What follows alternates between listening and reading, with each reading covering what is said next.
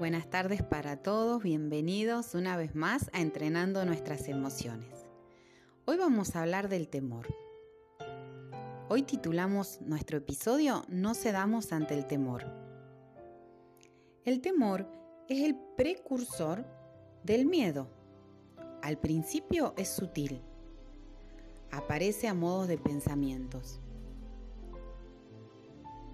Cuando el temor se cuela, no tenemos que permitir que nos drene el gozo.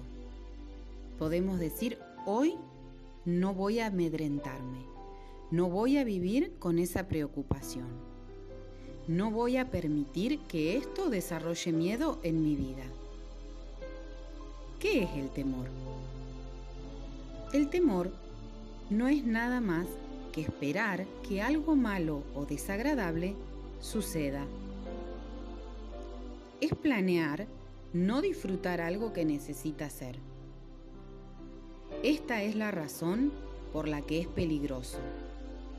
Es totalmente opuesto a la esperanza y la fe.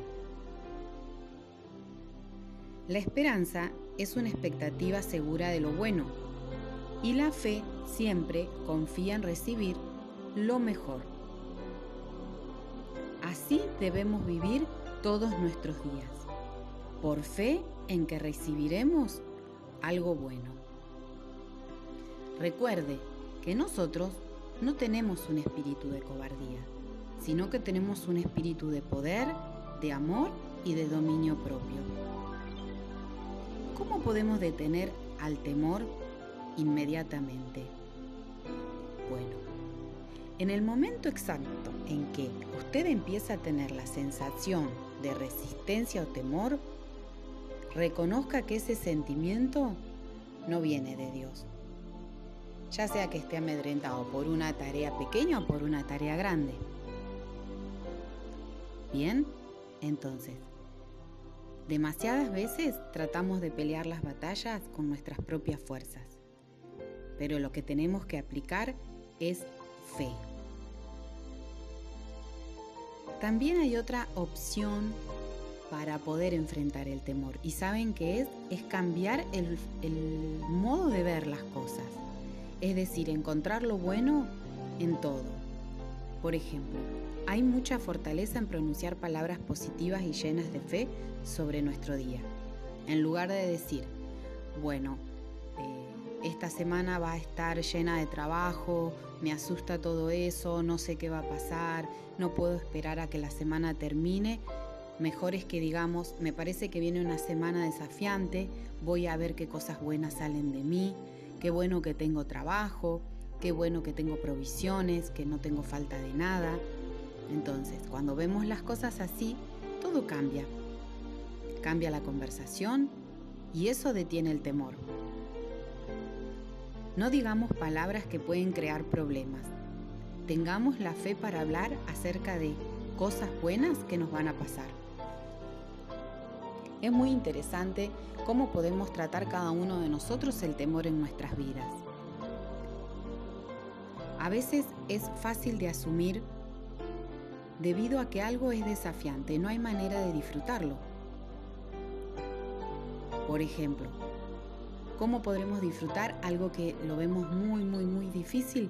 Bueno, con la ayuda de la fe, con la ayuda de nuestras buenas palabras y cambiando nuestra óptica. Aún esas tareas que son difíciles para nosotros las podemos hacer con gozo teniendo la actitud correcta. Podemos lavar los platos, lavar el auto, puede ser cualquier momento que nos toque hacer, no verlo mal, sino verlo con una óptica beneficiosa. Limpiar la casa puede convertirse en un tiempo para orar por los demás, para pensar cosas lindas, para ver qué cosas buenas nos van a suceder, con una manera de pensar distinta, ese largo trayecto puede ser un tiempo donde termine algún trabajo que necesitaba hacer. Todo obstáculo en el trabajo puede convertirse en realidad en una oportunidad. Entonces, se trata de que seamos rebeldes un poquito para bien.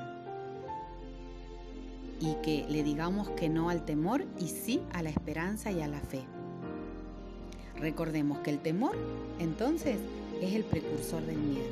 Y cuando el temor viene, ahí vamos a empezar a decir cosas de fe, antes de que se haga un miedo más grande. Recuerde que el temor es lo opuesto a la esperanza y a la fe. Y en el momento exacto en que empiece a tener una sensación de temor, recuerde que eso no viene de Dios. Entonces usted tiene que reconocerlo rápidamente. Convierte el sentimiento de temor en un sentimiento de esperanza. Haga ese ejercicio. La próxima vez que sienta temor en algo, piense lo opuesto. Medita en tres pensamientos positivos llenos de esperanza que pueda tener en este momento, acerca del día o de la noche que tiene por delante. Si usted en sus noches siente insomnio, o siente angustia, o siente desesperación, siente temor por el día que va a venir, trate de cambiar esos pensamientos de forma positiva y en fe, viendo lo bueno que va a salir de todo eso. Desafía el temor y no permita que envenene su día.